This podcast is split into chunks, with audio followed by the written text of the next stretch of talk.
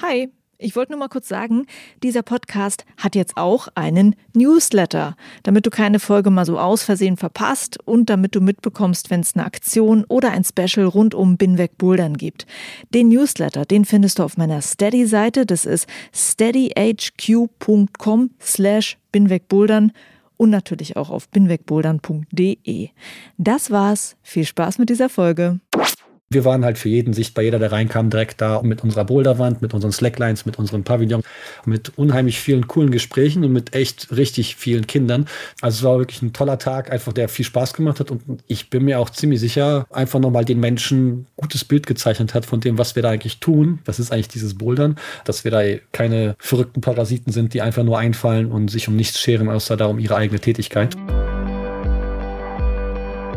Hi und willkommen zur Folge 128 von Binweg Bouldern. Mein Name ist Juliane Fritz und mein Gast in dieser Folge ist Peter Grabowitz.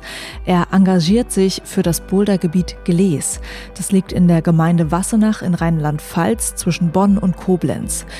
Peter wollte eigentlich einfach nur ein Topo für diese Region machen und ins Netz stellen. Inzwischen ist er der Ansprechpartner für die Boulder-Gemeinschaft in Glees. Wenn es Probleme gibt, dann kümmert er sich. Er redet mit dem Bürgermeister der Gemeinde, mit Anwohnern, mit dem Jagdpächter und mit der Feuerwehr, damit das Bouldern in Glees erhalten bleiben kann. Und was Peter da alles mit anderen Boulderinnen und Boulderern zusammen macht, das finde ich ziemlich toll. Ihr habt es eben am Anfang der Folge schon kurz gehört. Zum Beispiel sind sie zu einem Gemeindefest in Wassenach gegangen und haben da eine Boulderwand für die Kinder aufgestellt und sind halt auch mit den Leuten ins Gespräch gekommen. Und wenn man manchmal von den Konflikten hört, die der Outdoorsport so auslösen kann und dann mitbekommt, dass es auch so laufen kann wie in Glees, dann muss man sich fragen, was machen die da eigentlich anders und was davon könnte ein Vorbild für andere Boulder- oder Klettergebiete sein. Und ich spreche übrigens in dieser Folge nicht nur mit Peter, sondern ich habe auch den Feuerwehrchef und den Bürgermeister um ein kurzes Interview gebeten, um zu hören, was die von den Boulderern eigentlich halten. Also dann, freu dich auf diese Folge. Übrigens ein Fakt am Rande, über den wir in der Folge nicht reden. Peter hat bei seinen Gesprächen gelernt, dass die Anwohner über den Namen Glees für das Bouldergebiet verwundert sind. Die Felsen liegen nämlich in der Gemeinde Wassenach und der Ort Glees liegt gar nicht in dieser Gemeinde. Glees ist eben nur einer der Orte, der in der Nähe der Felsen liegt und die Leute, die in den 80ern und 90ern angefangen haben, dazu bouldern, die haben das Gebiet dann spontan Glees genannt unabhängig von den Gemeindegrenzen. Das ist also historisch gewachsen. Aber alle Kontakte der Boulderinnen und Boulderer, gibt es heute natürlich zu den Menschen in Wassenach. Bevor es in die Folge geht, noch was in eigener Sache. Dieser Podcast wird möglich gemacht durch Hörerinnen und Hörer, die Binweg Bouldern finanziell supporten mit dem Crowdfunding bei Steady. Wenn du Binweg Bouldern auch unterstützen magst mit einem Betrag deiner Wahl, dann schau mal vorbei auf Steady. Der Link ist in den Show Notes zu dieser Folge und auf binwegbouldern.de. Vielen Dank an alle, die meine Arbeit da unterstützen. Und jetzt ab in die Folge. Mein Gast wird in dem Bouldergebiet, in dem er unterwegs ist, auch der Boulderpräsident genannt. Peter Grabowitz, der kümmert sich in der Eifel unter anderem um das Bouldergebiet in Glees. Das liegt auf dem Gebiet der Gemeinde Wassenach in Rheinland-Pfalz. Und er kümmert sich darum, dass der Sport in der Region dort Akzeptanz findet. Und was er da für unseren Sport macht, das ist ziemlich spannend. Hallo Peter. Hallo Juliane. Wichtig ist erstmal zu sagen, dieses Bouldergebiet Glees, das ist ja nicht das einzige Gebiet, für das du dich engagierst, aber ich fände es ganz cool, wenn wir das mal als Beispiel nehmen für deine Arbeit, beziehungsweise als Beispiel dafür, wie man das so organisieren kann in einem Bouldergebiet. Und du bist natürlich kein Präsident, sondern erzähl doch mal, wer du bist. Wir wollen dich mal kurz kennenlernen. Wie bist denn du zum Bouldern gekommen? Ja, also ich bin Peter Grauwitz, ich bin jetzt 39, wohne in Köln, habe drei Kinder, bin verheiratet, klettere seit 20 Jahren und kleinen Pausen dazwischen, ja, 20 Jahre sind schon. Habe angefangen, wie so ziemlich jeder der damaligen Zeit, im Seil. Bouldern gab es damals zwar schon irgendwie, aber die wenigen Kletterhallen, die da in der Welt waren, die hatten noch nicht mal einen Boulderbereich in den meisten Fällen. Oder wenn dann so eine 45er Trainingswand, an der halt ein paar Steine drin waren. Und ja, aus dem Seil heraus war es aber so, dass auch damals schon Fontainebleau existierte und Fontainebleau war dann doch schon irgendwie etabliert und war dann doch irgendwie dieses Bouldern, das es gab, auch wenn eben in Hallenform das noch nicht so recht existierte. Und dahin wurde ich dann mal mitgenommen in meinem, ich weiß gar nicht so genau, sechsten, siebten, achten Kletterjahr. Und ja, Fontainebleau, wie jeder, der da war, bescheinigen kann, ist halt einer der tollsten Orte der Welt, wenn man auch nur ein bisschen Bezug hat zum Klettersport. Und das hat mich dann ziemlich schnell gepackt. Es ging dann recht schnell los, dass dann die Hallen anfingen, auch ihre Boulderbereiche zu bauen. Und das war auch die Zeit, wo es dann auch wirklich losging mit überall entsteht eine Halle. Und dann bin ich da immer stärker rübergeglitten, weil auch immer mehr Menschen waren, die Lust dazu hatten, weil sich auch ein bisschen durch Zufälle so ein bisschen anbot. Also Zufälle so Dinge wie, da wollen wieder ein paar nach Blo fahren, also fährt man mit. Also wird das Bouldern noch ein größerer Teil des Kletterlebens. Und irgendwann ist das dann so ganz gekippt. Ich kann das so gar nicht so genau nachvollziehen. Also es hat eine Mischung von Gründen, einfach weil es so unheimlich viel Spaß machte und einfach sehr befriedigend war, das Bouldern. Auf der anderen Seite, weil eben auch vielleicht der andere Kletterer ja, abhanden kam fürs äh, Seilklettern, weil da braucht man ja nun mal einen Seilpartner. Und irgendwann war ich dann vollständiger Boulderer. Und ja, das bin ich heutzutage im Grunde zum allergrößten Teil. Also ab und zu bin ich schon noch im Seil unterwegs und mache das auch immer noch sehr gern, aber Boulder nimmt dann doch den allergrößten Teil meines Kletterlebens heutzutage ein. Und ja, das findet zum größten Teil, wie du schon angedeutet hast, in der Eifel statt. Und da gibt es mehrere Gebiete und mit denen bin ich eng verbunden. Ja.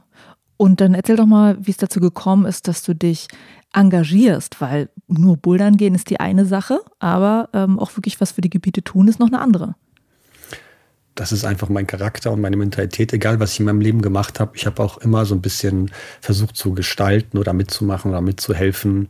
Ich habe daran auch immer sehr viel Freude. Also das ist nicht eine Frage von, ich möchte jetzt irgendwie großen Altruismus ausleben oder sowas, sondern ich bin einfach so, ich habe Freude auch an der Organisation von etwas und ähm, nicht nur an dem Ausüben. Wie gesagt, das hat mir manchmal schon im Leben im Weg gestanden, wo ich dann, früher habe ich mal Leistungssport gemacht äh, als Kind und da habe ich teilweise mich auch viel beschäftigt mit so dem ganzen organisatorischen Drumherum, weil mir das einfach Spaß machte. Also wie so entsteht so ein Turnier in der Sportart, wie läuft das so ab und so. Das fand ich einfach schon immer interessant und so ein bisschen spielt das dann auch hier rein, dass ich einfach, als ich anfing zu klettern und zu bouldern, ja, ja, beim Bouldern braucht man Topos. Da muss man halt wissen, wo sind die Gebiete, wie sieht das da aus, was kann man da machen. Und da war das so ein bisschen für mich fast schon natürlich, dass ich da irgendwann rübergeglitten bin, zunächst einmal eben ein Topo erstellt habe von einem konkreten Gebiet in unserer Gegend, im größeren Gebiet und das halt online gestellt habe. Das war, als mein Sohn geboren wurde und ich mache bis heute den Witz, dass, also der ist aber auch nur so halb ein Witz eigentlich. Das gibt ja diesen Ausspruch, dass man einen Baum pflanzen soll, wenn man ein Kind, äh, Kind geboren wird. In dem Fall habe ich dann halt ein Topo gepflanzt oder gemacht, als das Kind geboren wurde. Und ja, von da weg hat sich das dann immer weiterentwickelt. Von diesem ersten initialen Topo wurde es dann so auf natürliche Weise mehr, weil die Nachfrage da war, weil andere Menschen dazukamen, die auch eben stark mithalfen, weil neue Ideen aufkamen, aber auch weil ich einfach nicht davon weg kann, dieses organisatorische Element auch immer irgendwie zu befüttern. Mhm. Und machst du das denn im Moment allein in diesem Gebiet, über das wir reden, in Gläs oder mit Leuten zusammen? Also ich mache das absolut nicht allein. Also wir sind mittlerweile viele Menschen, ja, ich sage immer in so verschiedenen Kreisen. Es gibt halt den engsten Kreis, die engste Truppe. Da sind wir praktisch ausnahmslos jedes Wochenende irgendwo unterwegs, also zumeist in der Eifel, aber eben auch regelmäßig in Fontainebleau oder der Pfalz oder sonst wohin. Und es gibt eben erweiterte Kreise, sage ich mal, also von Menschen, die dann immer noch regelmäßig dabei sind, aber eben nicht ansatzweise jedes Wochenende. Und dann gibt es halt vielleicht nochmal einen dritten Kreis von Leuten, die schon noch irgendwie gut zur Truppe gehören, aber halt eben seltener dabei sind. Und dann haben wir ab und zu, ich sag mal, Kategorie Gast, also Menschen, die ankommen, nicht wissen, was mit ihnen geschieht und zehn Minuten später dann eine Schaufel in der Hand haben und schwere körperliche Arbeit verrichten und einen Boulder irgendwo zu erschaffen. Also da sind sehr viele beteiligt, sowohl an der eigentlichen Erschließung und Wartung der Gebiete als auch an dem ganzen Drumherum. Ich mache zwar große Teile der Seite und des Topos und dergleichen, gleichzeitig wäre ich aber vermute ich, nicht mehr so extrem motiviert bei der Sache, wie das derzeit der Fall ist, wenn nicht die vielen Leute um mich herum wären, die das halt eben mittragen und ganz viel mitmachen und auch einfach, ja, ganz viel Freude dadurch sozusagen bei uns allen entsteht, was wir da gemeinsam erschaffen. Mhm. Und ähm, laut deiner Webseite engagierst du dich wohl seit 2013 für dieses Gebiet. Ähm, vielleicht kannst du mal erzählen, wie war es denn eigentlich in Gles vor 2013, also bevor du da ähm, organisiert hast, auch mit anderen Leuten zusammen. Ähm, seit wann wird dort gebouldert? Ähm, war das sehr bekannt? Also hast du ein bisschen Historie dazu?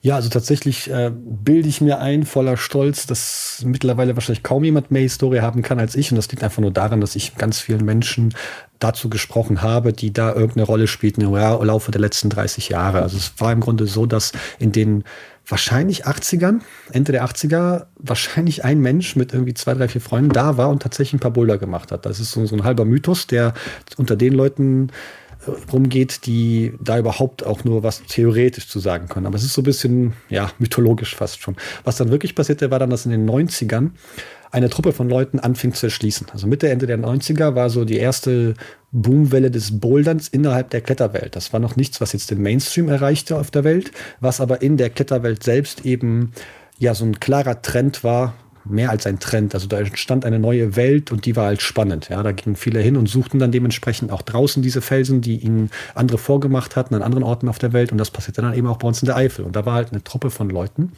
die war in Bloh gewesen und hatte Blut geleckt und wollte das dann auch eben in der Eifel erschaffen. Und die entdeckten dann eben dem Gebiet, das wir heute Gläsenen, Felsen. Nicht zu knapp, ein Hang von zwei Kilometern, zahlreiche Felsen, alle nebeneinander platziert.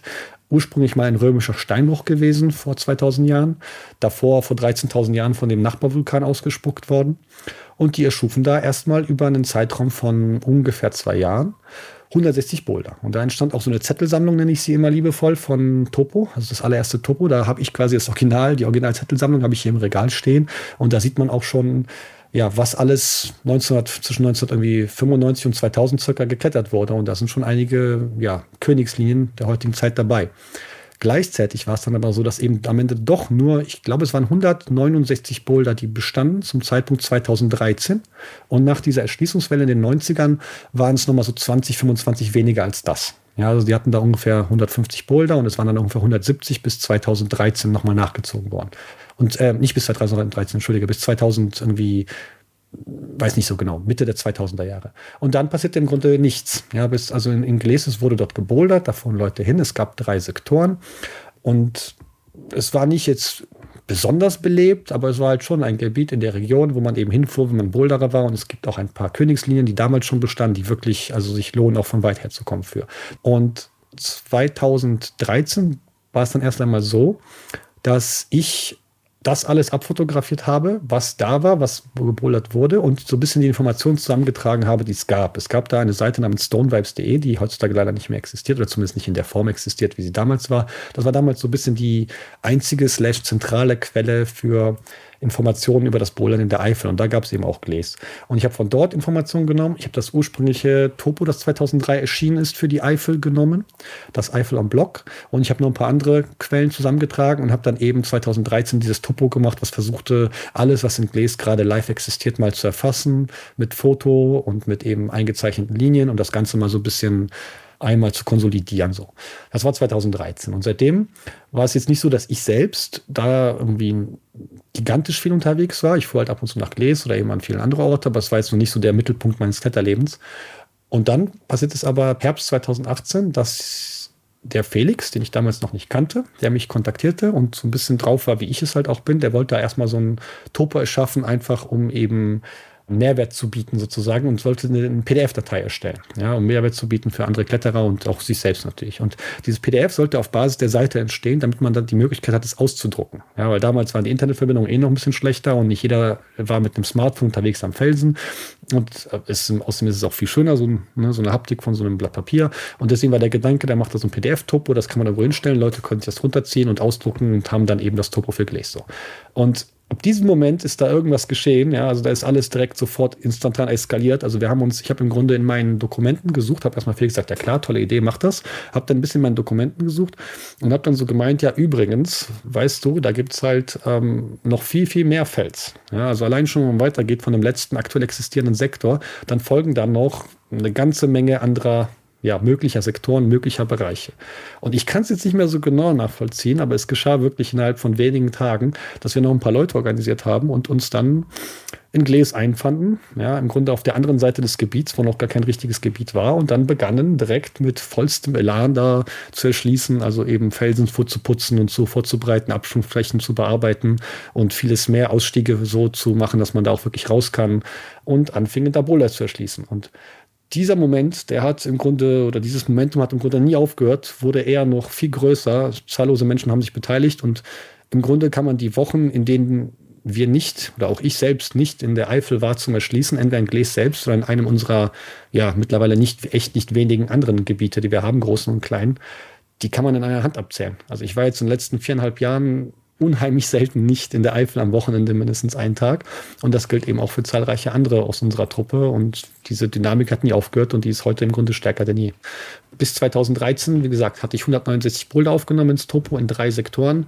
Wir sind jetzt bei neun Sektoren und stand gerade 700, knapp 700 Boulder. So. Genau, das ist in den letzten viereinhalb Jahren passiert. Danke für diesen äh, historischen Abriss und auch schon die ersten Zahlen und Fakten dazu. Das wäre nämlich auch noch die nächste Frage. Ja, wie groß ist denn das Gebiet eigentlich? Oder was ist das auch für ein Fels? Also, äh, was für eine Gesteinsart ist das? Äh, ist das sowas, wo man sagen kann, einsteigerfreundlich oder eher so nicht? Oder wie würdest du es beschreiben? Ja, der, also der Fels ist der besonderste Fels der Erde. Was ich damit meine, ist, ähm, es ist einerseits Basalt, um genau zu sein, Basanit.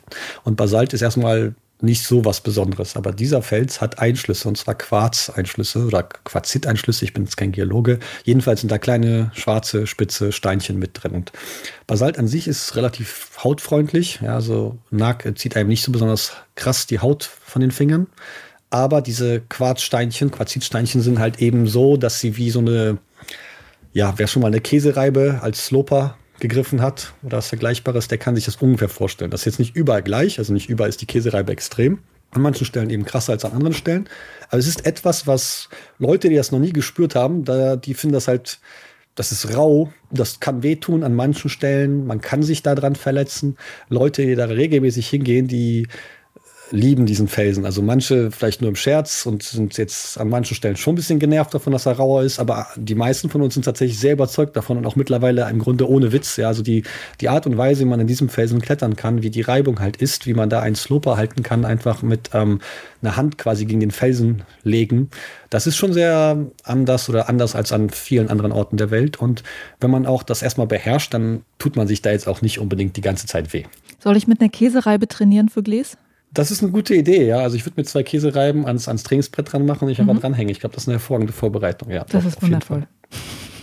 Wie sehen deine Hände aus, Peter? Meine Hände sehen hervorragend aus, weil ich in Gläs regelmäßig klettern gehe und dadurch sind die entsprechend trainiert und abgehärtet. Also tatsächlich sind ähm, meine Haut, die wächst gut nach. Aber es ist halt schon eine Wahrheit, dass für die Leute, die jetzt regelmäßig klettern gehen wollen, und das trifft eigentlich nur auf die Leute zu, die jetzt, also regelmäßig darunter verstehe ich jetzt mehrmals die Woche am besten, da kann Gläs wenn man Pech hat, an einem Tag an der falschen Stelle zugreift, kann einem halt ein Loch schlagen. Ja, und da muss man halt zwei Tage gucken, was man mit diesem Loch macht. Also ich will darauf hinaus, dieser Fels ist besonders. Dieser Fels ist sehr rau.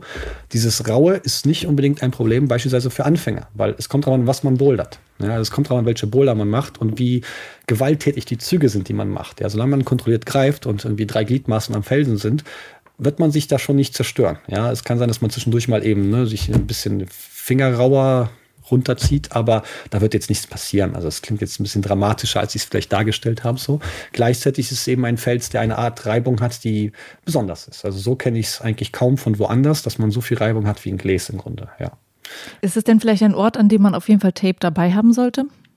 Ja, würde ich schon raten. Aber mhm. Tape habe ich grundsätzlich immer und überall dabei. Aber tatsächlich stimme ich schon zu. Wobei, wie gesagt, dieser Moment, dass man sich jetzt einfach nur blutige Finger holt, das ist jetzt nicht unbedingt ne, also ein Standardszenario. Das passiert jetzt nicht jedem und überall. Aber die Gefahr ist vielleicht einfach ein bisschen höher als woanders. Ja, mhm. deswegen, ich würde schon Tape mitnehmen, ja. Okay. Also, ähm, du hast ein Herz für diesen Fels, ich merke es schon. Ja, das sind die meisten von uns. Das ist irgendwie so ein bisschen, es ist halt mehr als so Folklore, dass wir einfach versuchen zu sagen, hey, dieser Fels ist unser Fels und deswegen muss der gut sein, sondern es ist wirklich was Besonderes. Also wenn man an vielen Orten auf der Welt geklettert ist, dann ist die Art, wie der Gläserfels sich anfühlt, auch wie man tritt, also wie sich Tritte ausbilden, ja, kleine Tritte, aber eben Tritte, ähm, das ist schon eben schon ein bisschen besonders. Ja. Also danke für die Beschreibung schon mal ähm, von dem Gebiet. Und der Grund, weshalb wir reden, ist, dass du ein paar Aktionen gestartet hast bzw. begleitest, die dazu führen, dass Menschen, die um das Bouldergebiet herum wohnen, dass die in Kontakt mit den Boulderinnen und Boulderern gekommen sind. Und das hat dazu geführt, dass Konflikte um das Gebiet auch gelöst werden konnten und dass es heute ein eher geregeltes Bouldern dort gibt. Und zum Beispiel haben wir da das Thema Parken. Ja, also ich glaube, das kennen viele Leute aus Bouldergebieten, dass das konfliktbehaftet sein kann, weil Leute zum Beispiel falsch parken, irgendwelche Zufahrten zuparken und so weiter. Und äh, du hast dich da engagiert, dass es eine Lösung vor Ort gibt, wo die Boulderinnen und Boulderer am Wochenende parken können. Kannst du mal sagen, vielleicht, wie das quasi vor dieser Lösung war? Gab es da diese Probleme auch, die ich schon beschrieben habe? Nein, die gab es nicht. Es war so, dass das Gebiet im Grunde nur wie so also ziemlich die allermeisten Gebiete der Welt, Boulder- und Klettergebiete, erstmal relativ inoffiziell genutzt werden. Ja, inoffiziell heißt da, entdecken Kletterer Fels und gehen dahin und klettern da. Und dann passiert irgendwas. Und dieses Etwas kann sein, das ist so alles so abseits, dass im Grunde das niemand interessiert. Oder es kann eben passieren, wie das historisch an vielen Orten in Rheinland-Pfalz beispielsweise geschehen ist oder auch teilweise in Nordrhein-Westfalen, wo dann Ecken geschlossen wurden, die ja fester Bestandteil des Geschichtsbuchs des Kletterns sind. Ja, Orte wie Niedecken beispielsweise, wo Seilklettern eine sehr große Rolle spielte und eben mit, ja, ich will nicht sagen erfunden wurde, aber nah dran. Ähm, das Sportklettern wurde mit in Niedecken jedenfalls geprägt in Deutschland. Und diese Orte sind geschlossen, ja, sind einfach dicht gesperrt. Und die Hintergründe sind einerseits relativ einfach zu erklären, also irgendwelche Anwohner vor Ort wollten es nicht. Andererseits sind sie oft hochkompliziert und immer abhängig vom Einzelfall, wer da was genau nicht wollte und was da tatsächlich vorgefallen war. Und für Gläs war es so, dass dieses Gebiet wie eben beschrieben, seit den 90ern immer wieder frequentiert wurde und irgendwo zwischen 2000 und 2000 eben, ja, 18 ganz normal genutzt wurde. Leute kamen relativ sporadisch. Also am Wochenende traf man meistens jemanden, aber nicht ansatzweise immer. Ja, kam drauf auf den Sektor an, wo man sich bewegte. Und es war halt nicht viel los, aber es war halt eben regelmäßig was los. Also regelmäßig nicht viel. So.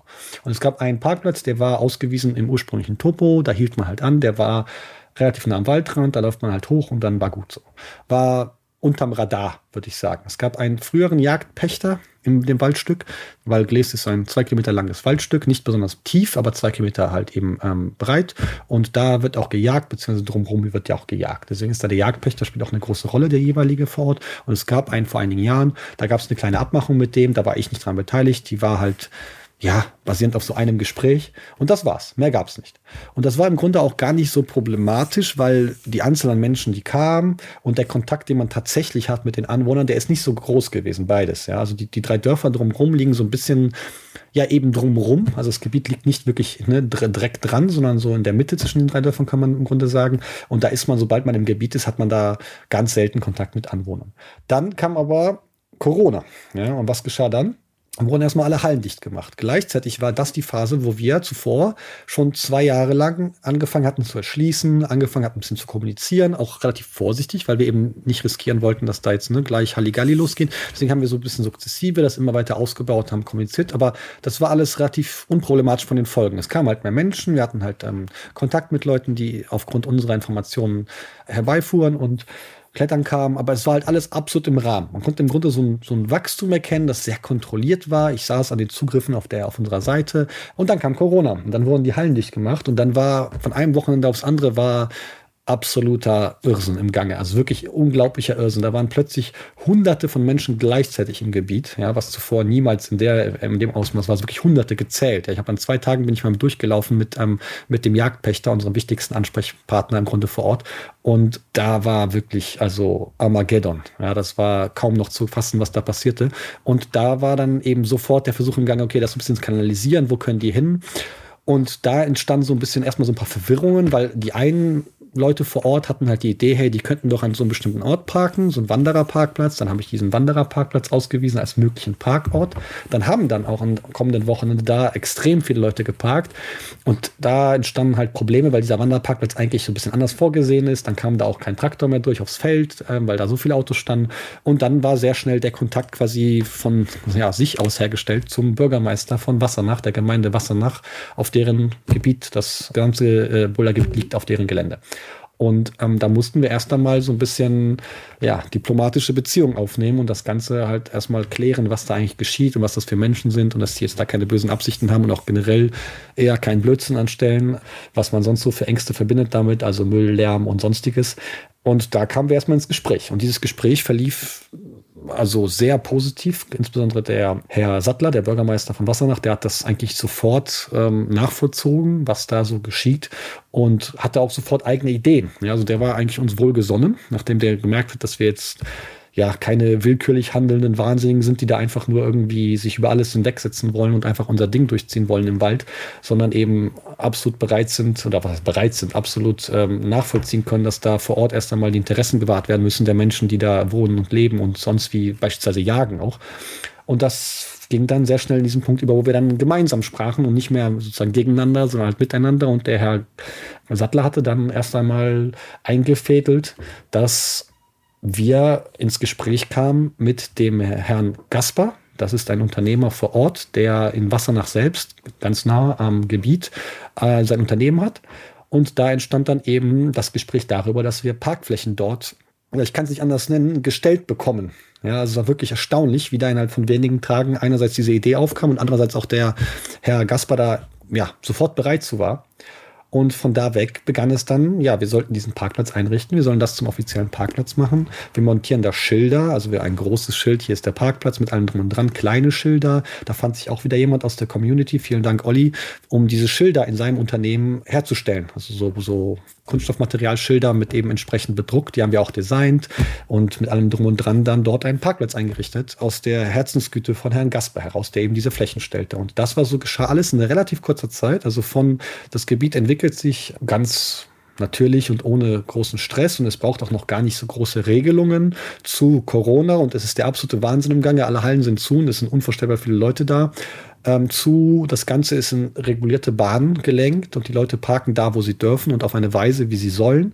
Plus, es kommen jetzt auch noch ein paar Regeln dazu. Ja, der Jagdpächter, der ist auch Teil des Gesamtgespräches über diese Regulierung dieser Nutzung und der wünscht sich so Dinge wie bis 19 Uhr aus dem Wald raus sein, weil dann die Jagd beginnt zu den meisten Jahreszeiten oder eben die Vorbereitung für die Jagd beginnen und dann so Selbstverständlichkeiten, die im Grunde für mich kaum noch als Regel zu bezeichnen sind, so Dinge wie kein Müll, ja, kein übermäßigen Lärm verursachen ja, und manch anderes in der Kategorie. Ja, und also sowas wie, es fiel das Wort ähm, äh, Festivalstimmung, ja, also keine Festivalstimmung verbreiten. Und das war es im Grunde. Und das Ganze dauerte halt eben paar Tage, paar Wochen. Ja, und dann hatten wir plötzlich einen offiziellen Parkplatz vor Ort, der mit Regelungen für die Gebietsnutzung. Und das Ganze kam so ein bisschen in organisierte Bahn. Ja, gleichzeitig blieb es dann erst einmal eine ganze Zeit lang so, dass wirklich eine sehr große Zahl von Leuten immer gleichzeitig kam und dementsprechend auch immer mal wieder einzelne, ja, wie soll man das nennen, Regelüberschreitungen passierten. Ja, und da war nur ganz selten es so, dass es wirklich dramatischer wurde. Also das Dinge waren, die absolut nicht gehen. Meistens waren das Kleinigkeiten, aber es verbreitete sich auch recht schnell in der Community. Also die Leute trugen es weiter. Es war mal wieder sehr schön zu sehen. Ich habe da mit unendlich vielen Menschen vor Ort dann immer wieder geredet. Also wo parkt ihr? Ne, aha, cool, ihr parkt ein Wasser nach, alles richtig gemacht. Ihr kennt unsere Gebietsregeln, erzählt die gerne anderen Leuten weiter, wenn die herkommen, die das noch nicht wissen. Habt viel Spaß. Und, und dieser Mundpropaganda, die hat auch unheimlich gut gewirkt. Also mittlerweile kennt da so ziemlich jeder, der da mehr als einmal im Jahr hinfährt, diese Regeln, inklusive unserer vielen Gäste aus Holland oder Belgien. Ja, da, die meisten davon kennt die mittlerweile auch, ja, was auch ganz cool ist. Gibt eine holländische Version der Regeln und so, äh, mal übersetzt von einem holländischen Besucher. Und das Ganze ist in, ja, in diesen Bahnen hineingelaufen und da hatten wir unsere erste quasi gemeinsame Aktion, kann man es nennen. Ja, unseren ersten, quasi unsere Feuertaufe da vor Ort. Und das war toll. Ja, also da war die Verbandsgemeinde Brohltal beteiligt, ähm, in Form eines Gemeindevertreters. Da war eben ähm, das Ordnungsamt, da war die Bürgermeister vor Ort, da war ähm, der Unternehmer, da war also einige Menschen und das war toll, wie gut das geklappt hat, wie offen die Leute da auch waren dafür. So was total komisches muss das ja aus deren Perspektive sein. Da tauchen Leute auf, hüpfen mit irgendwelchen Schlafmatten aus dem Auto und rennen Richtung Hang und dass die dann darauf eingegangen sind und sich eingelassen haben, was wir da tun und im Grunde uns auch mittlerweile extrem positiv gesonnen sind, muss man sagen, und dem ganzen Bouldersport positiver gesonnen sind. Ja, da so hat's so hat's begonnen. Hm. Ich will an dieser Stelle auch nochmal sagen, ähm, wie wichtig das ist, in jedem Bouldergebiet sich vorher zu informieren, zum Beispiel an solchen Orten wie der Webseite, die du aufgebaut hast, weil es ist einfach so krass, dass es sozusagen Menschen wie dich und, und die anderen dort vor Ort gibt, die sich so viel darum bemühen, diese Regelung zu finden, die gibt es, die ermöglichen das Bouldern. Also schaut es euch an, guckt, was für Informationen es gibt, wo kann man parken, äh, was muss man noch drumherum wissen, wie zum Beispiel ne, 19 Uhr raus sein aus dem Bouldergebiet und so, um das einfach allen zu ermöglichen, dort zu bouldern und um vor allem auch eure Arbeit wertzuschätzen. So. Das ist ganz wichtig, was du sagst. Das kann man auch komplett verallgemeinern. Also insbesondere für Deutschland kann man das komplett verallgemeinern. Jedes Gebiet, das auch nur irgendwie sowas wie, ich sag mal, ein offizielles Bouldergebiet ist mit offizielles gemeint, es wird auch irgendwo von irgendwem auf irgendeine Weise kommuniziert. Das kann sein ein paar Foreneinträge, das kann eben ein ganzes Topo sein, aber es gibt halt auch sehr viele Spots, die gar nicht kommuniziert werden, eben aufgrund der Sperrungsängste. Und bei jedem Spot in Deutschland kann man mehr oder weniger pauschalisieren, der auch nur irgendwie offiziell ist gibt es irgendwo einen Katalog von ein paar kleinen Regeln. Ja, manchmal sind das eben Zustiege, manchmal sind das irgendwelche Uhrzeiten, manchmal sind das ein paar andere Eigenschaften. Deswegen, wie du gerade gesagt hast, ich kann diese Bitte auch nur unterschreiben. Ihr werdet, wenn ihr irgendwo hinfahren wollt, auch irgendwo diese Art von Infos finden. Meistens ist das im Topo, wenn es ein gedrucktes gibt, dann steht da was drin. Ja, da stehen so Dinge drin wie, hey, wir haben hier weichen Sandstein, klettert bitte nicht, wenn es nass ist. Ja, vermeidet Gebiet A und B, weil da irgendwie eine Sperrung ist und Vergleichbares. Ja, das werdet ihr wirklich überall finden. Das hat sich einfach komplett eingebürgert. Und deswegen schaut bitte danach. Ja, ich kann aber auch nur berichten, das tun auch die aller, aller, allermeisten. Also meine Erfahrung ist die, auch auf Basis der Mails, die ich kriege, der Nachrichten, die ich kriege und so, die allermeisten beschäftigen sich schon wirklich gut mit den Regeln und geben sich da auch große Mühe, die einzuhalten. Es ist halt ab und zu mal ein Fall von, ja, manchmal fahrlässig, ja, manchmal auch ein bisschen sehr vorsätzlich, wobei das dann doch sehr, sehr, sehr selten ist. Leute, die halt die Regeln brechen und die sind dann, wie das halt immer so ist im Leben, das potenzielle Problem. Die irgendwo zwischen 95 und 99 Prozent der Leute geben sich wirklich gut Mühe, das zu tun, was notwendig ist, damit die Gebiete erhalten bleiben. Hm. Und ähm, du hast ja gesagt, das ist am Wochenende möglich, da zu parken. Das heißt, wenn ich am Freitag ankomme, muss ich erstmal noch woanders stehen und ab Samstag geht's los oder wie ist es? Also jetzt mal so unter uns und allen Hörern und dementsprechend allen Menschen. Ähm, das einzige richtige Problem kann am Wochenende entstehen, so wie es momentan ist. Also wenn zu viele Menschen gleichzeitig sozusagen kommen, ja, und dann kann ein Problem entstehen. Das haben wir unter der Woche einfach nicht. Ja, also wer unter der Woche kommt, der parkt den Straßenverkehrsregeln gemäß und geht zum Gebiet. Ich habe auch ein paar Hinweise auf der Seite stehen dazu. Ja, und man kann auch dort parken, also auf dem offiziellen Parkplatz kann man im Grunde auch parken, wobei man dann tatsächlich so ein bisschen anders steht, weil die Arbeitsflächen dort verwendet werden, wo wir sonst unseren Parkplatz haben. Aber auch daneben gibt es mehrere Parkplätze. Da fragt man einfach kurz nach in dem ähm, Werksgebäude, das da steht, also in dem Geschäftsgebäude, unheimlich freundliche Menschen und wird dann eben mit extrem großer Wahrscheinlichkeit freundlichen Parkplatz zugewiesen bekommen. Aber auch so kann man einfach sich an die STVO halten, einfach irgendwo parken. Ja, also in den Dorf, in den anliegenden Dörfern, anliegenden Gegenden unter der Woche. Ja, weil wenn wir das Ganze tun, wenn alle, die kommen, das Ganze so frei tun, jenseits der, also am Wochenende, dann bestehen einfach Gefahren, ja, was dann passieren kann. Also wenn jetzt, ich will jetzt nicht zu konkret werden, aber wenn an bestimmten Orten, an bestimmten Stellen, an bestimmten Straßen da jetzt plötzlich irgendwie sechs oder acht Autos stehen, was alles schon so ganz konkret auch passiert ist in der Vergangenheit, dann entstehen halt einfach andere Gefahren für die Akzeptanz, als wenn wir uns da ein bisschen sklavischer an unsere eigenen Vorgaben und eben, ja, Rahmenbedingungen halten. So, deswegen, kurze Antwort, ja, Wochenende ist dieser Parkplatz, unter der Woche ist man auch viel freier, so. Mhm. Generell gilt vielleicht nur als letztes Wort, also das Allermeiste, was ich jemals an Regel mitbekommen habe, in irgendeinem Gebiet, fällt in die Kategorie selber mitdenken und Rücksicht nehmen. Ja, also die realen Probleme, die wirklich entstehen, die realen Kollisionsfelder, wo wirklich die Leute vor Ort sich beschweren und das nicht möchten, sind bis jetzt noch nie Szenarien gewesen, wo ich nicht selber sage, ja, ihr habt völlig recht, das ist völlig unangemessen. Ja, das sind so Dinge wie Leute fahren an ganz normalen Verbotsschildern, die nichts mit Bullern zu tun haben, vorbei äh, mit ihrem Auto, fahren an einem kleinen Feldweg entlang mit dem Auto, anderthalb Kilometer lang und stellen sich dann an den Waldhang dran, ja, mit ihrem Auto. Da braucht es keine Regelungen von Boulderern für und da braucht es auch nicht irgendwie Kommunikation von Regeln, das ist einfach eine ganz normale Verhaltensweise, die man so oder so nicht zeigen sollte, so, ja, oder nicht haben sollte. Deswegen einerseits Zurückhaltung und eben gut mitdenken. Andererseits sind die Regeln eh meistens sehr, sehr banal, die da von uns abverlangt werden. Mhm. Okay, und was ich auch noch spannend fand, was du mir im Vorgespräch schon erzählt hast, ist, dass es inzwischen auch einen regelmäßigen Kontakt von euch Boulderinnen und Boulderern zusammen mit der lokalen Feuerwehr und dem Rettungsdienst gibt. Und am besten erzählst du mal, was da passiert ist in der Vergangenheit, ja? Also wie diese Kontakte zustande kamen und was ihr da auch zusammen gemacht habt. Nachdem wir die ersten Regelungen gefunden hatten, verging dann eben einige Zeit, zwölf Monate und ein paar mehr, 18, irgendwie sowas. Und da fragte mich der Bürgermeister von Wassernach, der Herr Sattler, ob wir uns nicht vielleicht als Kletterer auch so ein bisschen beteiligen wollen, weil da gerade jetzt im Gange ist, dass die Feuerwehr Rettungsequipment neu kaufen muss, aufgrund eines Vorfalls, den ich auch gleich ein bisschen nacherzählen kann. Und ob wir Kletterer da nicht vielleicht irgendwie mitmachen wollen. So. Es war jetzt so gewesen, dass einige Wochen vorher, ich war auch im Gebiet und da sahen wir plötzlich einen Hubschrauber über uns kreisen. Und der ging dann auch irgendwann runter neben dem Gebiet. Und im Nachhinein stellte sich dann raus, da war ein Forstarbeiter oder jemals ein Mensch, der Forstarbeiten dort erledigte. Der war von einem Ast, einem großen Ast, der runtergekommen war, erschlagen worden. Also der war nicht tot, aber der war schwerst verletzt und lag im Wald und kam da absolut gar nicht mehr raus und war auch, wie gesagt, sehr, sehr schwer verletzt.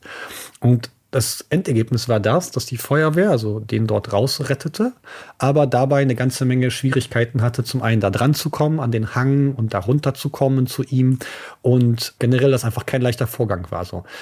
Zusätzlich hatten wohl Kletterer, waren beteiligt an dieser ganzen Aktion, also die hatten, ich bin jetzt nicht mehr ganz sicher, wie es im Detail war, ich glaube, die hatten den gefunden und dann war eine lokale Jägerin auch beteiligt und die war dann, glaube ich, oder ihr Mann saß dann bei diesem verletzten Menschen, während die Rettungskräfte gerufen wurden, irgendwie so. Jedenfalls waren Kletterer peripher da irgendwie mit beteiligt. Das Ganze fand eben statt, ja, im Grunde in unserem Klettergebiet, ohne dass es eben aber direkt jetzt mit dem Klettern zu tun hatte. So.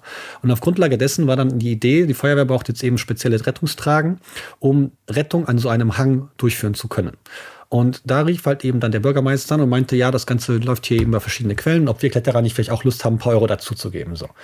Und da haben wir dann tatsächlich Nägel mit Köpfen gemacht. Also ich hatte sofort vor Augen, ja gut, das ist jetzt die Chance für uns zu zeigen, dass wir da absolut keine Parasiten sind und auch nicht sein möchten und dass wir eben zurückgeben können.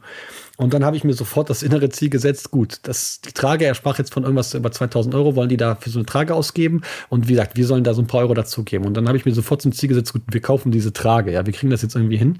Und dann haben wir halt eine Aktion gestartet mit auch so einer Online-Sammelaktion, auf allen Kanälen kommuniziert, direkt auch ein paar Leute an, also in Gang gesetzt, die in der Kletterwelt nochmal eben genug Publikum haben, um das ganze Thema weiterzutragen. Und dann hatten wir innerhalb von irgendwie 20 Stunden oder so diese ganze Trage zusammen. Ja, also das komplette Geld für die ganze Trage. Und nochmal ein paar Stunden später war es dann nochmal deutlich drüber. Ja, da hatten wir deutlich mehr. Und dann lief es darauf hinaus, dass wir nicht nur diese Trage gekauft haben, sondern eben auch noch ein Equipment drumherum. Wir haben auch mit dem Dienstleister nochmal geredet, der diese Tragen anbietet, so ein Spezialdienstleister, der auch ganz viel zu tun hat mit der Kletterwelt, weil das ist ja so eine Schnittmenge zwischen eben, also Rettungsequipment, das sind ja praktisch alles Kletterequipment-Sachen gewesen. Also diese Rettungstrage ist jetzt nicht spezifisch Kletterequipment, aber das Zeug drumrum, das sieht für mich alles aus wie etwas, womit man auch irgendwie ein El Capitan hochklettern kann, so dieses Material, was sie da besorgt haben. Und das haben wir eben mitbezahlt und dann war immer noch Geld übrig und dann habe ich dann eben nochmal angeboten, wo können wir das dann noch reingeben? Und der Herr Sattler hatte dann die Idee, dass der Kindergarten fort in Wassernacht, da sind die Kinder immer draußen in der Spielgrube, sitzen da immer in der prallen Sonne, also braucht es noch ein Sonnensegel und dann gab es das Sonnensegel auch noch oben drauf. So, ja. Und das war jetzt halt ganz toll gelaufen. Also ich bin heute noch wahnsinnig dankbar für die vielen, vielen Spenden von der, aus der Klettererschaft, halt eben auch für die größeren Spenden. Also da kam auch jemand bei, wie soll ich sagen, bei rum, der ähm, nach dieser Spende kam wir in Kontakt und seitdem ist das jemand geworden, der bei uns im innersten Zirkel jede Woche dabei ist. Also auch diesen Nebeneffekt hatte das noch. Genau. Und ja, die durften wir dann irgendwann übergeben. Also ein paar Monate tatsächlich später, auch wiederum aufgrund von Corona, durften wir dann diese Spende offiziell übergeben. Ja, und da waren wir sehr glücklich mit, das Menschen übergeben zu dürfen, die wirklich einen hervorragenden Job machen. Also das ist jetzt hier kein Klischee, dass ich einfach mal der Freiwilligen Feuerwehr danke, sondern die kann man jede Woche bewundern, zum Beispiel selbst auf Instagram, wie die da üben und trainieren für äh, ihre Einsätze. Und da muss man echt verdammt mal froh sein, als Bürger Deutschlands zu sehen, was Menschen freiwillig für eine Professionalität da an Tag legen und den Einsatz, den die da zeigen und denen halt so ein Equipment übergeben zu können für diesen Zweck. Ja, da sind wir echt also sehr froh drüber, dass wir das mal machen durften. So. Genau, das war so der, der Beginn quasi der, des Kontaktes mit der Feuerwehr. Und daraus entsprang dann noch so ein bisschen mehr. Beispielsweise ist so eine lustige Anekdote, dass wir haben ja in unserem Gebiet mittlerweile neun Sektoren. Die haben natürlich alle Namen, alle blumige Namen wie Romani, Ite Domum oder Mordor oder Kruzifix oder Vergleichbares. Und diese Sektornamen hat dann tatsächlich die Feuerwehr genommen, beziehungsweise wir haben erst einmal überall Zustiegsschilder und Zustiege montiert, weil man an dem, von dem Hang, um von dem runterzukommen, an die Felsen dran, muss man halt ein paar Meter runter und an vielen Stellen ist das halt echt nicht leicht, selbst für Kletterer. Und an manchen Stellen ist es halt unmöglich und an anderen Stellen ist es okay. Und diese okayen Stellen haben wir halt eben verbessert und haben dort auch wieder richtige, vernünftige Schilder designt und montiert mit den entsprechenden Sektornamen, also pro Sektor so zwei bis drei, an einem sogar vier Schilder zum Abstieg. Und diese Schilder, diese Abstiege auch generell, das ist etwas, was die Feuerwehr eben jetzt auch heutzutage einplant in ihre Rettungsszenarien. Also wenn die dort am Hang irgendwie runter müssten und jemanden hoch oder runter schaffen müssen, dann benutzen die diese Zustiege und benutzen auch die Namen, wobei wir mittlerweile auch tatsächlich Zahlen standardisiert haben und jeder Sektor hat jetzt einfach eine Nummer, weil das für die Feuerwehr natürlich nochmal ein bisschen einfacher ist. Wenn da jetzt Leute von auswärts kommen, ähm, von der Feuerwehr vom Nachbardorf kommen, dann ist es vielleicht nicht so super, wenn im realen Ernstfall die jetzt aus Romani Ite Domum jemanden retten müssen, das ist für die vielleicht ein bisschen zu viel, dann ist es doch besser Sektor Nummer 5 oder so, das Schild mit der 5 drauf. Ja, aber solche, solche Absprachen gab es dann auch und sowas haben wir dann eben auch beigetragen dazu, dass da so ein, so ein Szenario wie dieser verletzte Forstarbeiter beim nächsten Mal ein bisschen besser dann abgeht als jetzt eben das letzte Mal. Ja, schön und äh, total sinnvoll, ähm, da euch da hinzuzuziehen und toll, dass ihr das auch wirklich mit der Gemeinschaft so gut lösen konntet und da spenden konntet für die Feuerwehr. Den Chef von der Feuerwehr habe ich übrigens schnell mal angerufen, Manuel Friedrich, Wehrführer der Freiwilligen Feuerwehr Wassenach. Herr Friedrich, was waren denn Ihre ersten Eindrücke von der Boulder-Gemeinschaft in Glees, als Sie gehört oder gesehen haben, da laufen jetzt Menschen mit Matten auf dem Rücken in den Wald? Ja, es war für uns erstmal eine interessante Situation. Es war uns bis dato nicht bekannt, obwohl in dem Gebiet schon seit den 80er Jahren halt eben dieser Sport betrieben wird. Aber natürlich nicht in den Dimensionen, wie sie halt eben jetzt in den letzten zwei, drei Jahren halt eben sich da etabliert hat. Und ja, dann wurde es immer mehr und daraufhin haben wir uns natürlich dann auch mit diesem Thema auseinandergesetzt, beziehungsweise waren natürlich auch neugierig, was da passiert. Ja. Und das betrifft nicht nur die Feuerwehr, sondern auch die Bürger in Wassenach. Ja. Haben Sie sich da irgendwie so untereinander schon unterhalten und waren so, hä, was machen die da? Und irgendwie überlegt, was es sein könnte? Ja, also äh, das lustigste Wort, was immer kam, es sieht aus wie SpongeBob, ja, wenn man sie aus der Ferne gesehen hat. Also es war höchst interessant. Und äh, auch für die Kinder war es immer wieder interessant. Und von daher, es war sonntags im Grunde genommen dann auch oder einem Wochenende noch so ein Anziehungspunkt, wo man gedacht hat, okay, wo sind sie denn? Dann schauen wir uns das mal an. Ja, und dann kam man auch direkt ins Gespräch. Also ähm, es war direkt ein Miteinander, äh, was man halt eben so aufnehmen konnte, ja. Ja, und als Sie dann mehr erfahren haben, was ist denn jetzt heute Ihr Eindruck von der Szene? Und haben Sie vielleicht sogar gedacht, hey, ich gehe da mal mit, ich probiere das mal kurz aus? Ja, also von der Szene her muss man sagen, äh, es sind tatsächlich Menschen, die aus der Stadt halt eben die Natur hier bei uns genießen wollen und dann ihren Sport halt eben da verbinden. Dafür sind wir natürlich gerne bereit und stellen natürlich auch unsere Fläche im Grunde genommen gerne zur Verfügung. Wir haben auch teilweise bei uns in der Feuerwehr selber Leute, die jetzt zu diesem Sport gefunden haben. Ich selber habe es noch nicht dazu durchringen können, aber wie gesagt, es ist auf jeden Fall hier in Wasnach auch präsent. Sehr schön. Und jetzt erzählen Sie doch mal aus Ihrer Sicht, welche Bedeutung hat jetzt der Kontakt zwischen Boulderinnen und Boulderern und der Feuerwehr Wassenach? Da ist ja schon einiges quasi zusammen passiert. Ja, ähm, bei der Feuerwehr ist es natürlich so, wir müssen uns natürlich versuchen, am besten darauf vorzubereiten, was im Schadensfall gegebenenfalls oder im Unfall geschehen halt eben dort passiert und wie können wir halt eben dort auch eben auch die Rettung oder auch die Hilfestellung halt eben durchführen.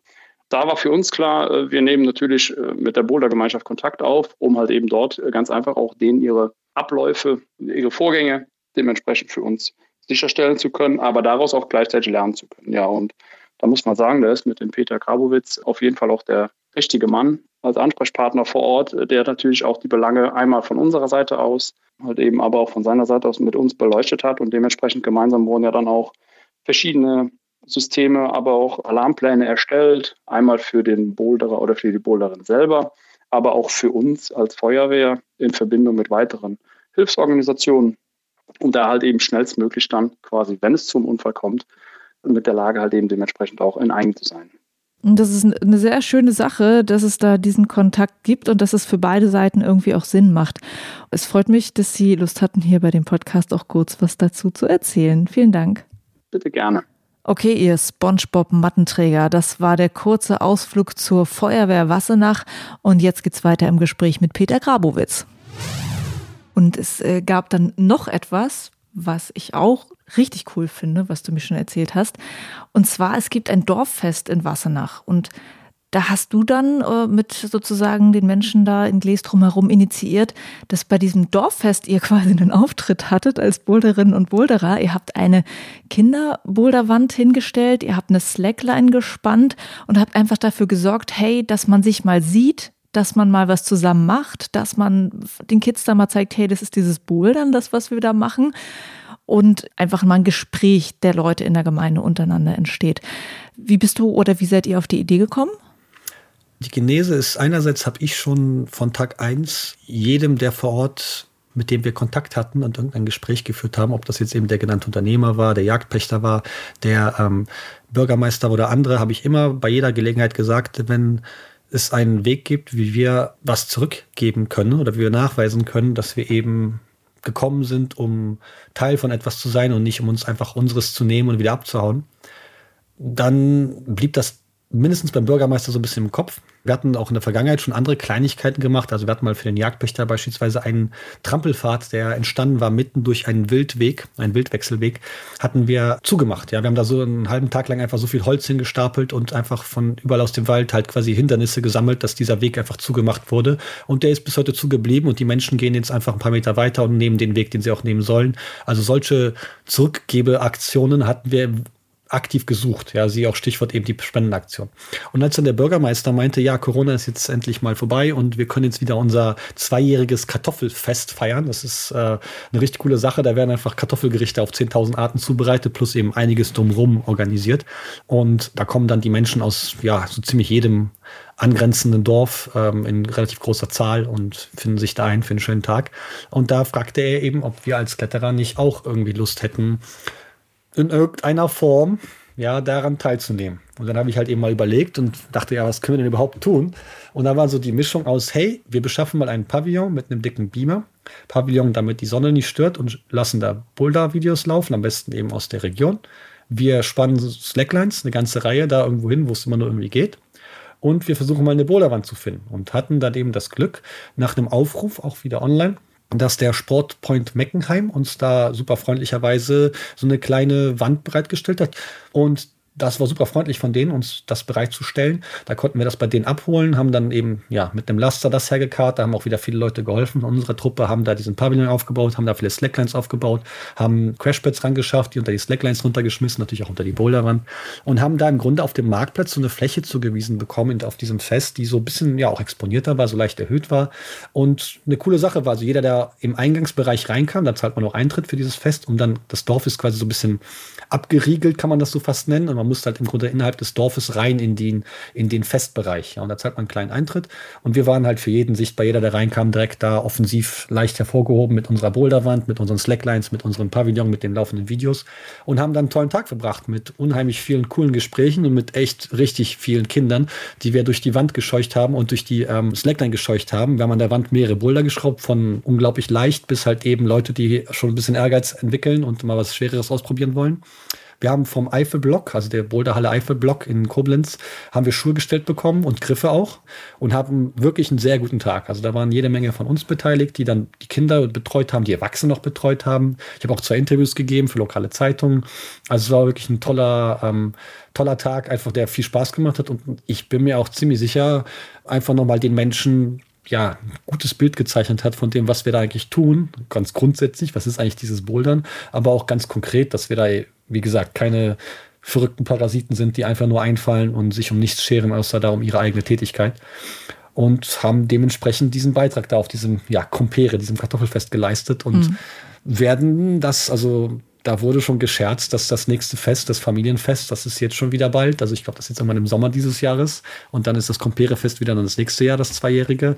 Also ich kann mir durchaus vorstellen, dass wir da auch wieder auftauchen werden und ähm, wieder auftreten werden. Vor allem, wenn man bedenkt, derzeit ist so ein bisschen in der Mache und in dem Plan, dass es wahrscheinlich mal einen Verein geben soll, der dem Hauptzweck dient, eben das Bouldern in der Eifel zu erhalten und zu auszubauen und einfach so eine politische Vertretung auch sein soll, die nochmal ein kleines bisschen offizieller ist, als jetzt nur meinen Namen da stehen zu haben, was immer so ein bisschen ja, einfach anders ist vom Auftritt, als wenn man vielleicht langfristig das verstetigt. Und wenn wir das tun, wenn dieser Verein kommt, dann ist es umso mehr wichtig und möglich, dass wir auf solchen Festen dann auch vor Ort auftreten und hoffentlich dann auch noch mehr Werbung machen, sodass wir am Ende des Tages vielleicht sogar die Jugend der Region begeistern können.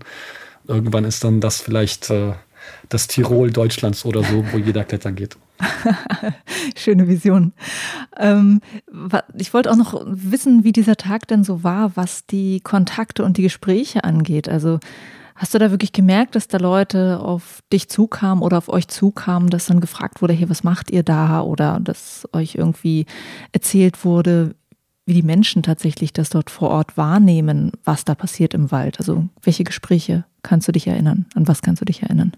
Ja, es war schon auf jeden Fall so, dass, also sehr intensiv so, dass Menschen eben sogar aktiv auf uns zukamen, also in großer Zahl. Also manche waren so, für die war das so der erste Kontakt und die fuhren dann überhaupt, aha, Bouldern, das ist hier, ah, ja, hier sind Felsen, interessant, deswegen seid ihr also hier. Aber es war auch eine große Zahl von Leuten, die schon mit so einer relativ großen Selbstverständlichkeit an uns rankamen. So, ah ja, ihr seid also die Boulderer, ja, ihr seid die, die mit den Matten und so. Und es war auch mittlerweile so, dass ganz viele Leute einfach wissen, was das da für Matten sind. Ja, also am Anfang ne, laufen da irgendwelche Matten zum dem Hang hoch und so, was ist hier los? Mittlerweile weiß so ziemlich jeder da vor Ort und man, wir treffen ja auch ganz, ganz oft Menschen beim Zustieg beispielsweise beim Spaziergang und ich wirklich, es ist, es ist fast schon albern. Ich hatte noch kein einziges Gespräch, kein einziges Gespräch auf dem Weg zum Hang vor Ort und auch nicht beim Compere-Fest, wo die Leute nicht mindestens irgendwie freundlich gesonnen waren und meistens so richtig aktiv das gut fanden. Ja, es schön fanden, dass wir, dass wir das da machen, dass das irgendwie möglich ist, das dort zu machen. Das finde ich einfach spannend und interessant. Und spätestens, wenn ich dann noch erzähle, dass das irgendwie auch wirklich ein sehr, sehr, sehr, sehr besonderes Bouldergebiet ist. Also es gibt in Deutschland kaum Konkurrenz, meiner Meinung nach. Es gibt so Boulder-Regionen, ja, die haben wiederum Sektoren in diesen Regionen, die können schon locker mithalten mit Gläs, aber von denen gibt es jetzt nicht so furchtbar viele. Ja, also sowas wie die Pfalz gibt es und ein paar andere Ecken der Welt.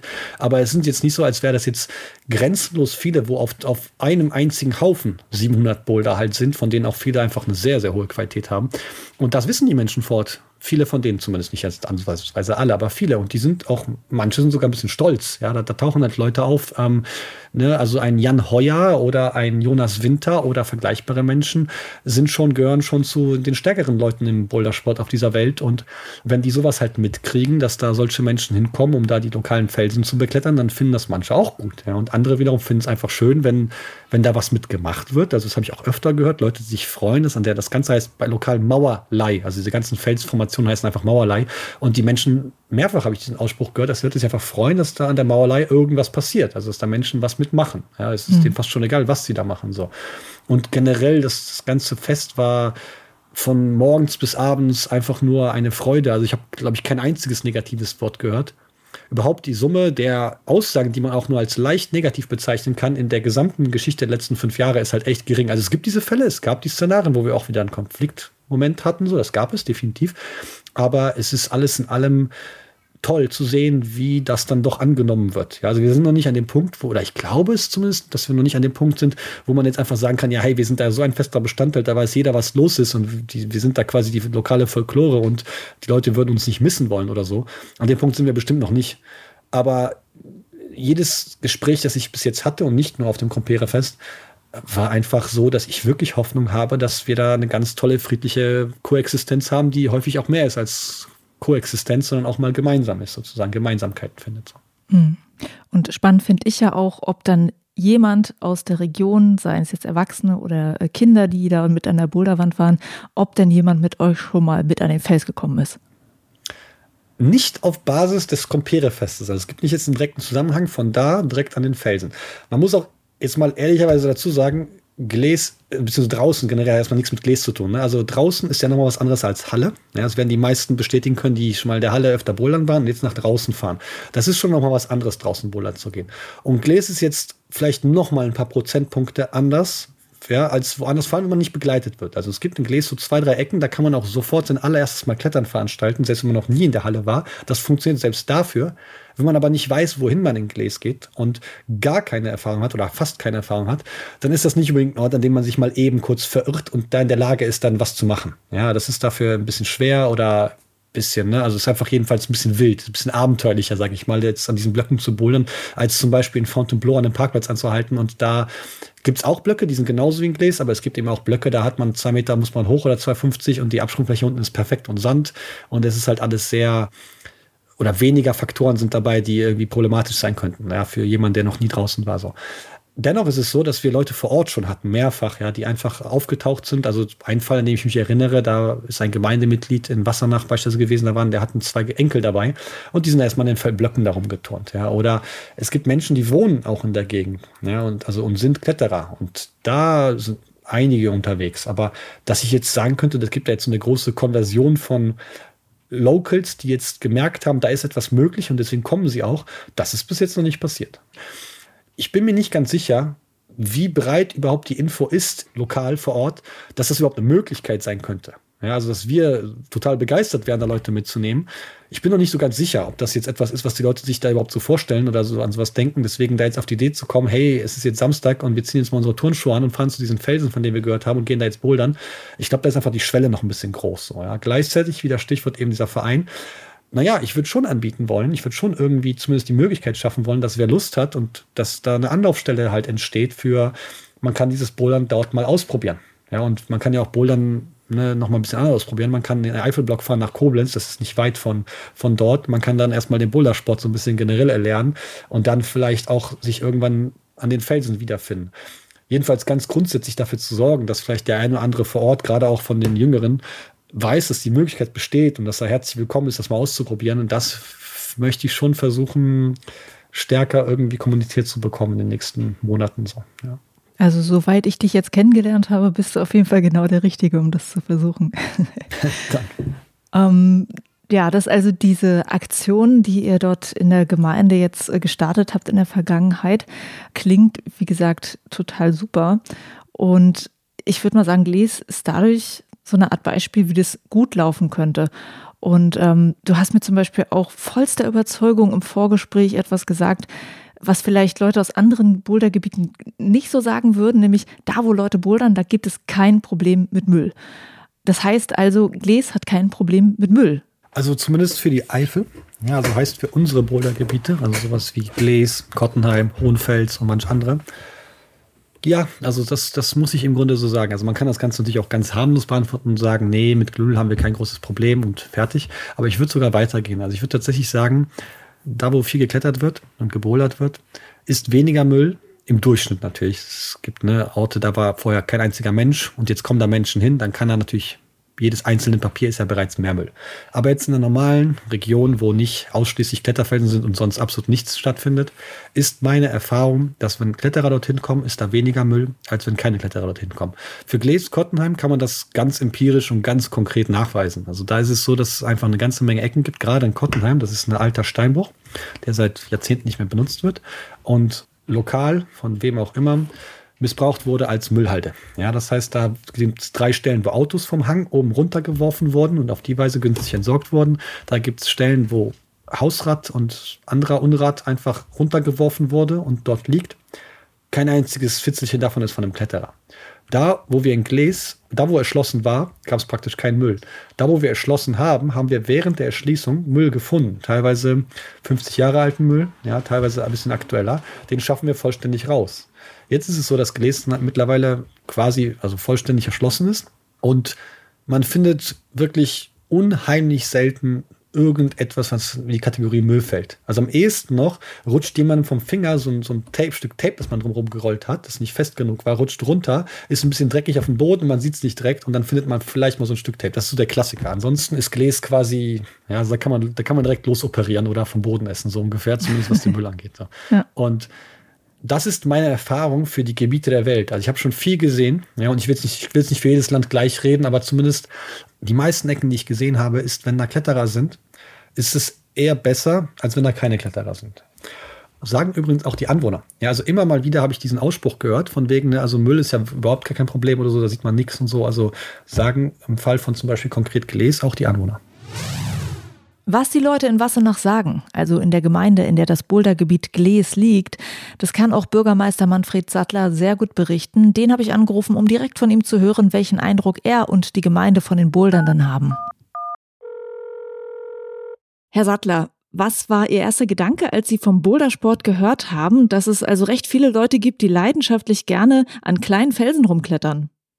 Ja, mir war der Sport soweit nicht bekannt und als ich das gehört habe, habe ich gedacht, äh, was bringt das, was soll das und was hat das mit unserer Gemeinde oder hier zu tun? Und dann wurde ich dann doch damit konfrontiert, dass ich äh, erfahren habe, dass es in unserem Ort eine tolle Situation gibt, wo Boulderer sich gerne aufhalten und ihre Freizeit gestalten. Und äh, für Menschen, die das Bouldern nicht kennen, kann das schon ziemlich komisch aussehen. Ja, da laufen Menschen mit Matten auf dem Rücken in den Wald und machen da irgendwas. Erzählen Sie mal, wie haben Sie denn ganz zum Anfang diese Bouldergemeinschaft dort vor Ort in Glees wahrgenommen und was denken Sie denn heute darüber? Also am Anfang haben wir die Herren und die Damen wahrgenommen tatsächlich, dass die äh, mit irgendwelchen komischen, eckigen Gegenständen auf dem Rücken hier bei uns dort über die Feldwege gelaufen sind, Richtung Wald. Und das sah alles sehr lustig aus. Und da wurde ich auch sehr häufig als Bürgermeister angesprochen nach dem Motto, äh, weißt du, was da passiert? Was machen die Leute denn da eigentlich? Das deutet ja nicht darauf hin, dass das Boulderer sind und was die machen. Insofern haben wir uns dann aber damit beschäftigt und dann haben wir schnell erfahren, was da abgeht. Ja, und äh, Sie haben die Leute auch irgendwie kennengelernt. Was gab es da für Kontakte und Gespräche? Ja, es gab Gespräche irgendwann von Peter Seite aus, äh, dass wir uns als Ortsgemeinde damit beschäftigen mussten, weil die Frage aufkam, äh, dürfen die das überhaupt äh, an dieser Stelle? Ist das genehmigt? Steht die Gemeinde dazu und so weiter? Und es gab dann einmal eine Zeit, Anfang von Corona, dass die Region, in der das stattfindet, von Menschen am Wochenende überlaufen war. Und dann mussten wir darüber sprechen und haben das auch dann geregelt, weil wir das halt nicht verkraften. Ja, und das ist auch wunderschön, dass Sie da Lösungen gefunden haben. Haben Sie sich das vor Ort in Gles inzwischen mal angesehen, das Bouldern, oder verfolgen Sie den Sport irgendwie? Das kann man ja inzwischen, weil das olympisch ist und letztes Jahr gab es auch ganz groß eine EM. Haben Sie das irgendwie mal gesehen? Ja, ich wusste davon, aber äh, ich habe es mir auch da mal angeguckt. Aber ganz besonders habe ich äh, in München bei der Veranstaltung im letzten Jahr sehr viel mit Bouldern kennengelernt und habe auch dann erfahren, dass die Dame aus Deutschland, die uns da Deutschland gut vertreten hat, dass die auch hier aus der Region stammt oder aus dem Raum zwischen hier und Köln. Äh, habe auch schon versucht, ob die nicht mal hier hinkommen kann. Ja. Aber okay. Aber es ist so, das kann ich sagen, als Ortsbürgermeister der Gemeinde, wir haben bis jetzt gar keinen Stress damit. Es gibt keine Beschwerden, weil die Boulderer sich doch äh, recht ordentlich verhalten. Es ist ja letztendlich Privatgrund auf dem dort dieser Sport ausgeübt wird. Und auch die Privatleute, denen die Flächen gehören, haben sich bis jetzt nicht zusammengetan und sagen, wir wollen das verbieten. Okay. Die Dame, auf die Sie angespielt haben, ist Hannah Meul. Also falls du zuhörst, Hannah Meul. Ja, richtig. Ja. Schaust du mal vorbei. Herzlich willkommen hier bei uns. Ja. ja. es hat sich zwischenzeitlich ja auch eine Situation ergeben, dass wir ganz bewusst äh, die Boulderer etwas öffentlich gemacht haben hier im Ort. Insofern haben sie auf der letzten Veranstaltung des Kartoffelfestes, das wir alle zwei Jahre durchführen, da wurde dann ein Trainingsstand quasi für die Kinder und Jugendlichen oder auch Junggebliebene aufgebaut, wo dann an dem Tag die Leute das mal üben konnten. Ja, das finde ich auch sehr cool. Das äh, passt doch total, dass man da so eine Kinderwand aufbaut. Ja. Wir haben auch eine Boulderwand im Kindergarten installiert, aber vorher schon und äh, überlegen uns jetzt die Umgestaltung des Schulhofes und da werden wir sehr wahrscheinlich dann auch eine Boulderwand installieren. Das müssen wir dann noch mit Peter absprechen, in welcher Form wir das gemeinsam lösen können. Das finde ich sehr cool. Und äh, das Bouldern, das ist ja ein Sport, der wirklich in Deutschland inzwischen boomt. Also Olympia hat da auch eine große Rolle natürlich gespielt. Und es gibt Orte, da wird dieses Bouldern am Fels auch wirklich als Tourismusfaktor wahrgenommen. Wäre das denn für Sie in Ihrer Region irgendwie wünschenswert, dass das bekannt ist, dass man da bouldern kann, dass es Menschen anzieht? Also im Moment sind wir da noch sehr verhalten, weil wir halt nicht eine Stelle haben, eine Örtlichkeit haben, die jetzt der Gemeinde gehört, wo wir das offiziell dann auch machen können, wo wir das äh, quasi anbieten können. Insofern sind wir ganz bewusst da etwas verhalten und hoffen, dass das in einem gewissen Rahmen bleibt und dass es keinen Massentourismus dahin gibt, äh, weil dann könnte es eventuell vielleicht dann doch mal einigen Bürgern und auch den Grundstückseigentümern äh, negativ aufstoßen und dann müsste man wieder etwas klären. Ja. Aber wir haben, wie gesagt, Unternehmen gefunden, die stellen ihre Parkplätze am Wochenende zur Verfügung, wo die Autos dann parken können und die Boulderer halten sich auch daran, parken dort und gehen dann zu Fuß über den Feldweg bis zum Bowlererplatz und äh, das funktioniert. Aber wir möchten im Moment keinen Massentourismus daraus machen. Insofern Werbung dafür groß, äh, das äh, würden wir im Moment mal nicht unterstützen. Ja, okay. Aber was ich äh, da nur sagen kann, wahrscheinlich spreche ich da auch äh, vielen Leuten aus dem Herzen, die gerne draußen bouldern, ist, dass es sehr cool ist, dass es da so einen guten Kontakt zur Gemeinde und zu ihnen gibt und dass sie da Lösungen gefunden haben. Also danke dafür. Ja, gerne geschehen. Also das, denke ich mal, gehört dazu. Und solange das nicht unangenehm auffällt, finden wir sicherlich auch immer wieder Wege, dass es stattfinden kann. Aber deshalb auch ein Appell an alle Boulderer, die hier hinkommen, dass sie sich an die Regeln halten, äh, die sie selbst sich ja auferlegt haben teilweise. Dass sie die Natur nicht zerstören, äh, ich glaube, das gehört einfach dazu. Mhm. Wir haben leider in unserem Ort keine gastronomischen äh, Betriebe, so dass wir es dann auch ausnutzen könnten, dass wir uns wünschen, dass sie da hinkämen. Das ist halt in so einem kleinen Ort so, dass es das leider nicht mehr gibt. Herr Sattler, danke, dass Sie uns da mal äh, Ihre Einblicke, Ihre Gedanken erzählt haben. Danke für das Interview. Gerne. Manfred Sattler, Bürgermeister der Gemeinde Wassenach, der als Zuschauer auf jeden Fall schon mal Fan vom Bouldern geworden ist. Und Herr Sattler, im Sommer ist übrigens auch noch die Kletterweltmeisterschaft Anfang August. Das kann ich Ihnen auch sehr empfehlen, da mal die Übertragung anzugucken. Und jetzt weiter zu Peter Grabowitz. Zum Schluss hin jetzt, ähm, wenn man mal so ein schönes Fazit finden möchte für das, was da passiert in Gles, was von dem, was ihr da macht, findest du, könnte auch ein Vorbild sein für andere Orte, an denen gebouldert wird? Also zunächst einmal muss man festhalten, wir haben halt auch erstmal eine ganz andere Herangehensweise und Philosophie. Also dieses Stichwort, was ich erwähnt habe, dieses organisatorische, ja, diese, diese Komponente der, des Weltbauens, ja, also Worldbuilding sozusagen drumherum um die Tätigkeit herum, das ist auch schon so ein bisschen unser Ding. Ja, also das heißt, wir haben eine andere Vorstellung davon, was wir da überhaupt machen. Ja, also wir schließen zum Beispiel jede 4b oder 5a auf dieselbe Weise wie wir jede 7b oder aufwärts erschließen. Bei der Erschließung gibt es keine Diskriminierung, was Schwierigkeitsgrade angeht, nicht mal in irgendeinem Ausmaß. Ja, also wir schließen wirklich absolut alles gleichmäßig und freuen uns halt einfach über jeden Boulder, der schöne Bewegung hat, egal was der Schwierigkeitsgrad ist.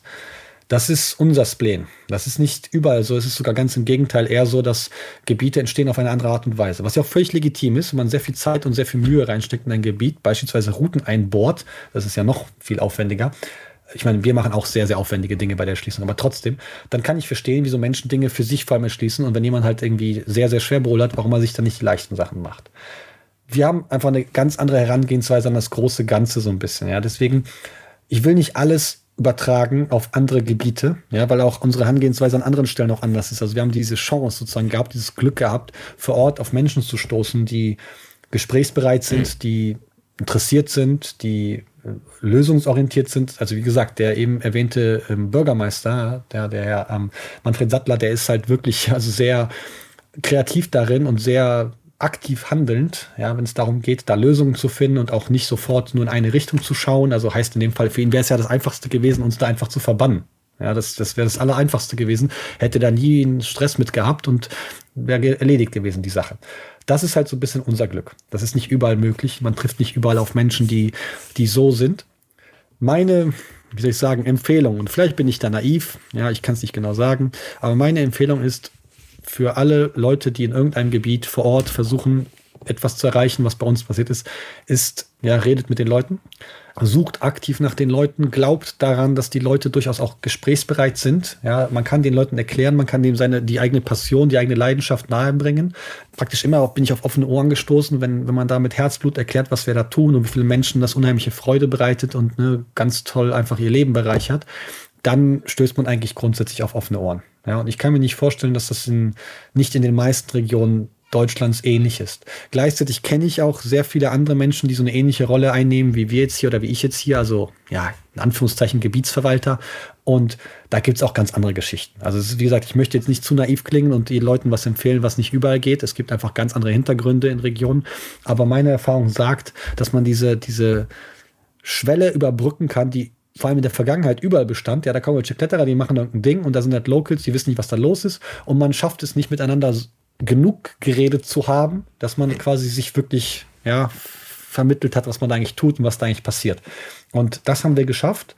Und das ist etwas, was ich glaube, was man an vielen Orten schaffen kann und es gar nicht unbedingt an allen Orten probiert wurde. Also ich will jetzt kein Name-Dropping betreiben, aber ich kenne halt ganz konkret Gebiete, in denen halt eben auf eine andere Weise das abgewickelt wurde. Da kommen halt Leute, ne, also wir Kletterer, vor allem die Leute, die erschließen, die Leute, die jedes Wochenende rausfahren, sind halt schon ziemlich freigeistig und sind schon sehr auf unsere, ich sag mal, Freiheit bedacht. Und wenn da jemand ankommt und sagt, du darfst jetzt hier nicht lang gehen, dann denken wir, das ist ein offener Wald, rutscht mit dem Buckel runter. Aber dieses Frei tangiert halt dann doch in fast allen Fällen einer so großen Gesellschaft wie unserer irgendjemanden. Wenn man da irgendwas macht, wird man irgendjemanden auf irgendeine Weise irgendwie beeinflussen. Und wenn man mit diesem Bewusstsein rangeht, dann kann man den meisten Menschen meiner Erfahrung nach ins Gespräch kommen und das führt eigentlich nur zu guten Sachen. Ja, also es räumt ganz viele Probleme aus und dann sind die Leute vor Ort vielleicht sogar selbst gewillt, Lösungen zu finden und nicht eben zu verhindern aufgrund von irgendwelchen Ängsten, die sie haben. So richtig Pauschalrezept habe ich nicht.